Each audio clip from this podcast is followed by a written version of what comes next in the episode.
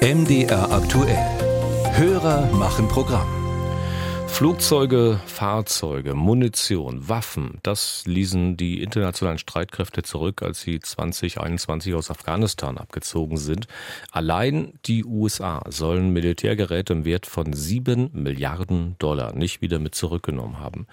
Ein Hörer, der anonym bleiben will, hat von ähnlichen Fällen gehört, in denen militärische Ausrüstung im Kriegsgebiet verblieben ist und deswegen fragte sich, warum wurden in diesen Situationen die Waffen nicht mitgenommen? Könnte man nicht viel Geld sparen, wenn alles wieder auch zurückgeführt würde? Nils Buhler dazu. Dass Armeen nicht immer alle Waffen beim Abzug mitnehmen, sei so alt wie das Phänomen Krieg selbst, sagt Thorsten Loch. Er ist Militärhistoriker im Zentrum für Militärgeschichte und Sozialwissenschaften der Bundeswehr in Potsdam.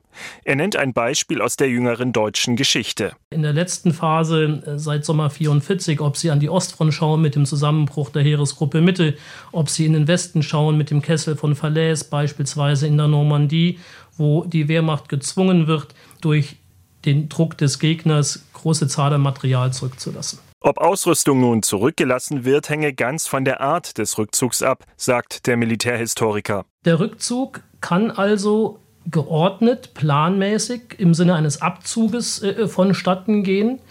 Äh, dann bleibt in der Regel auch, auch kein Wehrmaterial, kein Material zurück. So ein geordneter Rückzug kann aber auch unter einem gewissen Zeitdruck stattfinden.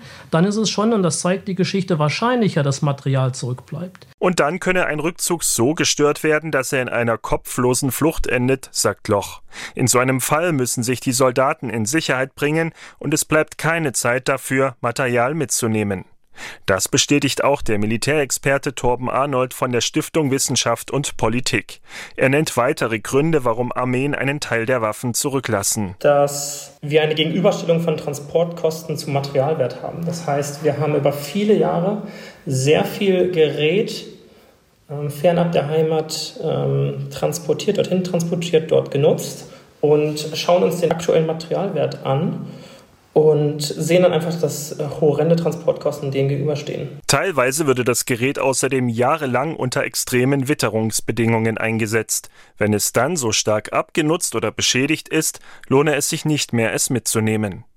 Oder es würde manchmal auch verbündeten Streitkräften vor Ort überlassen. Wenn wir vor Ort die Streitkräfte ausbilden, dann übergeben wir oftmals auch die Ausrüstung, mit der wir trainiert haben, damit die Streitkräfte bestmöglich mit dem Gerät, mit dem sie eben geübt haben, auch die Etablierung der eigenen Sicherheit durchführen können. In der Regel versuchten die Armeen aber noch alle brauchbaren Waffen mitzunehmen, sagt der frühere NATO-General Erhard Bühler, Experte im MDR Aktuell Podcast. Was tun, Herr General? Dass Waffensysteme, große, teure Waffensysteme dort zurückgelassen werden, das versucht man unter allen Umständen zu vermeiden. Insofern glaube ich nicht, dass man da groß sparen kann.